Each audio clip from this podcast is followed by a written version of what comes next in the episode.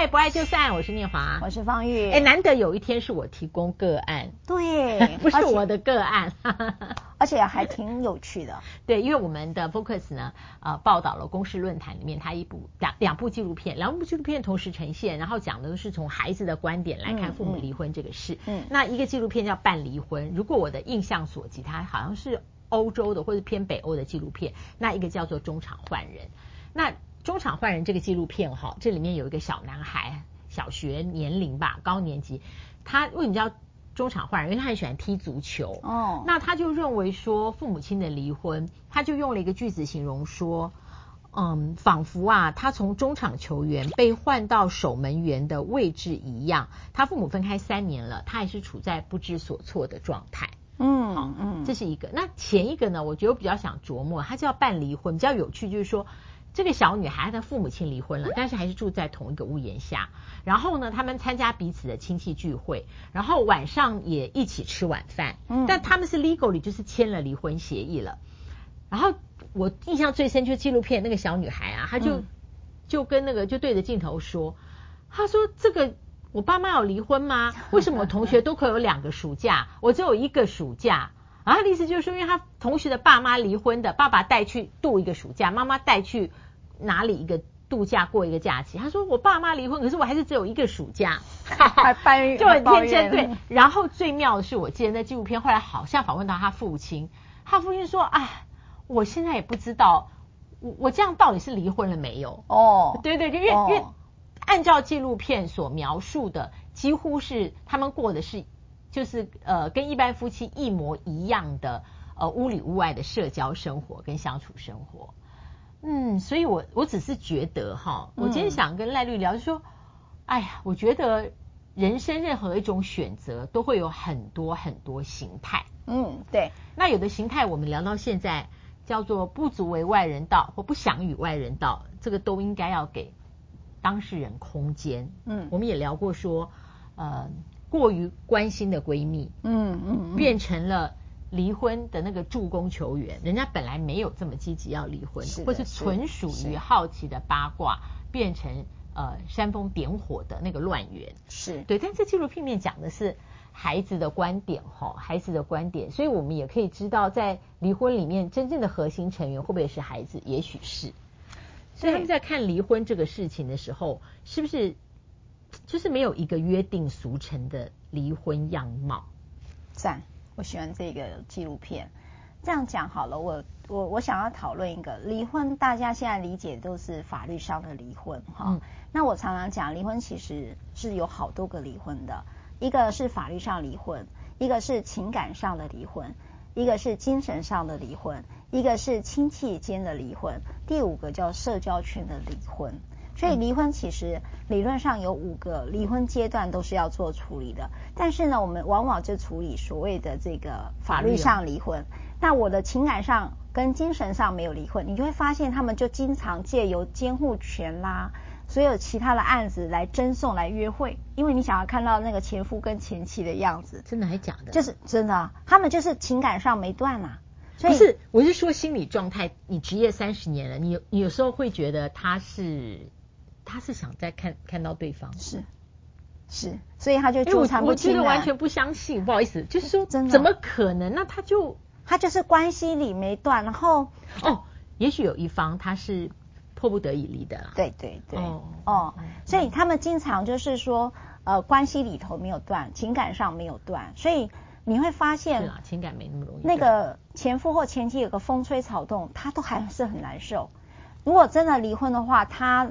他他结婚或他有男朋友或他有女朋友，理论上不会让你这么难受。有，我有个朋友是这样，而且已经一段时间了。哦。后来他前夫结了婚，很快有了小孩。啊，对。对他是一件事，因为他分享了很久。对。那我我我蛮讶异的。哦，你蛮讶异，可是我们蛮常见的。是啊。哦，就是说我譬如说有一些当事者他。就是跟他老婆离婚之后，他就骑着摩托车每天跟他看他老婆跟谁在一起。哦，所以因为他不想离是吧？他不想离，哦、但他离了，但他还是离了。那但是他的情感跟关系里头，他跟这个人是仿佛像夫妻般的一个关系。嗯、所以他的老婆或者他的老公在干什么，他都还是非常耿耿于怀。那所以因此在这种啊离婚没有全部五个都离，譬如说我举例来讲，嗯，这个这个观点不就是你法律离了，但是你其他没有离，其他都没离呀、啊嗯，还是很很破碎哦。对，嗯、那但是有一个很妙的就是我跟我公公婆感情不错。那我跟我老公离了，但是我还是照样叫他爸爸跟妈妈。有有有，这个也对不对？没有碰过，因为他帮忙照顾小孩，他一样还是哎爸爸妈妈怎么样？你帮我照顾小孩，也就是说你公婆或岳父母的关系你可能没有断，有没有？像这种就是说亲友间的离婚你没离，还有个叫社交圈的关系没离，就是我们两个离婚我也没跟你讲，然后我们一样去出席别人的婚丧喜庆。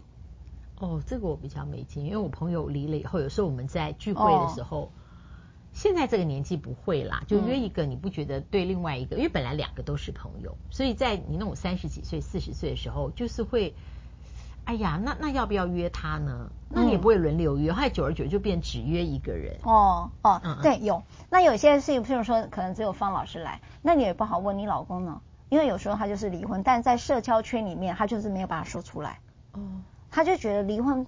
他说：“你不要跟这个社交圈讲，嗯、我还是当做我是王太太或李太太的。”哦，有这样啊？有有有哈。所以换句话说，大家对于现在离婚的理解都过于片面，在法律上，其实按理说，真正的离婚有五道手续。嗯、那我刚才在讲这个办离婚或者是中产换人这里头，他说我到底离了没有？你会看到两个还是同一个屋檐下，表示他的关系感情都。还有社交关系、亲友关系，显然都没离。对，因为它不是，它是纪录片的形态。那虽然我们在报道里面是八分钟，但是呃，以我们看到这八分钟里面取材的那些，你已经可以完全了解他小女儿为什么那么困惑。对，他就觉得说你们两个还是住在一起，而且他们受访的时候是在晚餐桌，那也是穿的非常家常，然后那个肢体语言就是。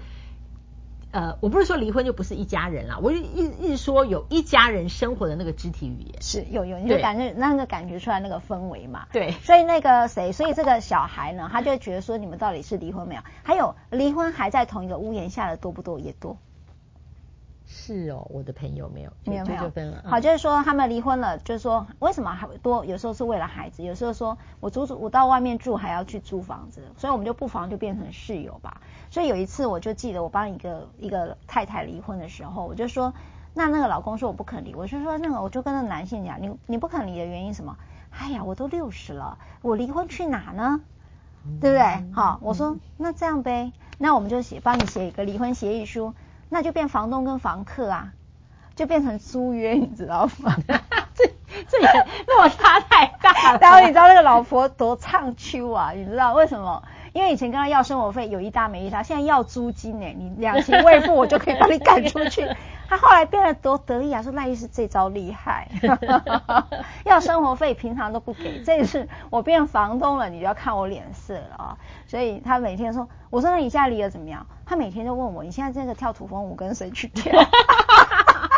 他说：“你这个老公之前就是爱喝花酒，我才跟你离。现在我在那边跳土风舞，你问我跟谁？你知道他整个地位转换，你知道吗？嗯嗯嗯、哦，所以我觉得离婚可以离出很多不同不同走的趣味啦。对，而且我觉得这个纪录片，我觉得它有一个贡献。虽然现在电影票房或串流，我我都不晓得说它票房怎么样或串流点击，哦、但是我觉得它至少让我们知道一件事，就是很多人做的很多选择。我刚刚突然想两件事。”呃，你要么就不要好奇，因为我觉得很多选择更不需要别人尊重，哦、所以我们都不要嘴巴说啊，我尊重你的选择。哎，拜托，那根本轮不到你尊重 别人的人生，你不觉得吗？有时候听到人家这样讲，我觉得，哎，拜托，把那些话就省省吧。你你又不是在发表政见，我觉得别人的选择不需要你尊重，但至少呢，就是你也不用好奇，真的对，真的可是。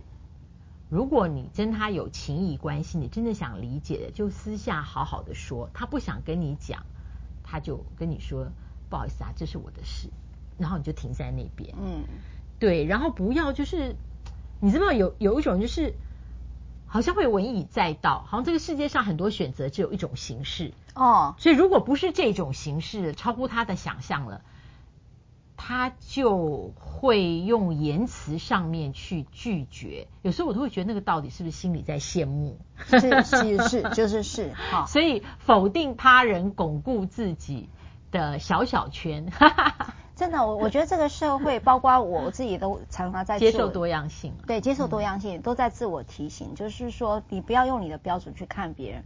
我我经常在我们的节目提到说，幸福没有制服，离婚也没有制服，它本来就是一个你你想要用什么样的关系共同的存在这件事情，就是你们本来就可以带着创意来解决你们的问题，好，解决你们的下一步。你觉得婚姻上的？呃，婚姻关系对你来讲，好像大家就有角色上的一个互相要求，就应该嘛，哈。但是如果你脱离了这个角色，少了那个应该的时候，也许关系会更自由，更有空间。然后你们又变成像刚才这个纪录片里面的办离婚，好，就还可以同一个屋檐下。像我有几个当事者，其实是有的，是可以做到这样。然后后来那个，我最近有一个朋友多好笑，他是男性哦，他就说来律师。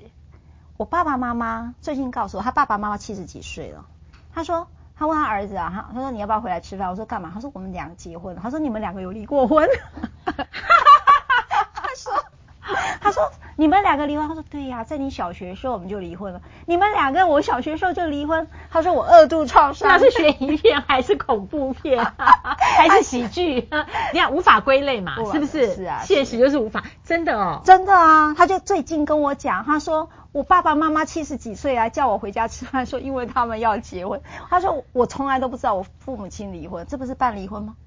这不就是你的故事了吗？你的这个纪录片故事，这是很好的一个 ending。对对对，好喽。那关于妙妙妙。离婚的儿童，其实我我再讲一个小小的资讯啦哈，你们也可以去上网去看中研院哈，他们有个讲，有人说我为了孩子还小，或者为了孩子而不离婚，可是实际上这句话恐怕是你自己的借口，因为孩子可能跟你看法不一样哈，你们去看纪录片就好哈，我相信可能跟你的想法会不一样，但是如果遇到了这种离婚的儿童议题，其实我们在节目是常常在讲哈，尤其在如云的那个节那一那一集也都在提，他最近脸书很温暖哦，对呀，有没有？大家自己去看，可以去看哈。那就是说，我们在判断侵权跟监护权，不管你用抚养权，就是美国可能叫监护权叫 custody 啊，台湾称之为侵权，就是儿童的呃关于权利义务的行使负担哈。啊，有一些称之为抚养权哈，就是在中国那边。那它的判断，各位可以去看一下这个法条的规定，好，你们都可以去看。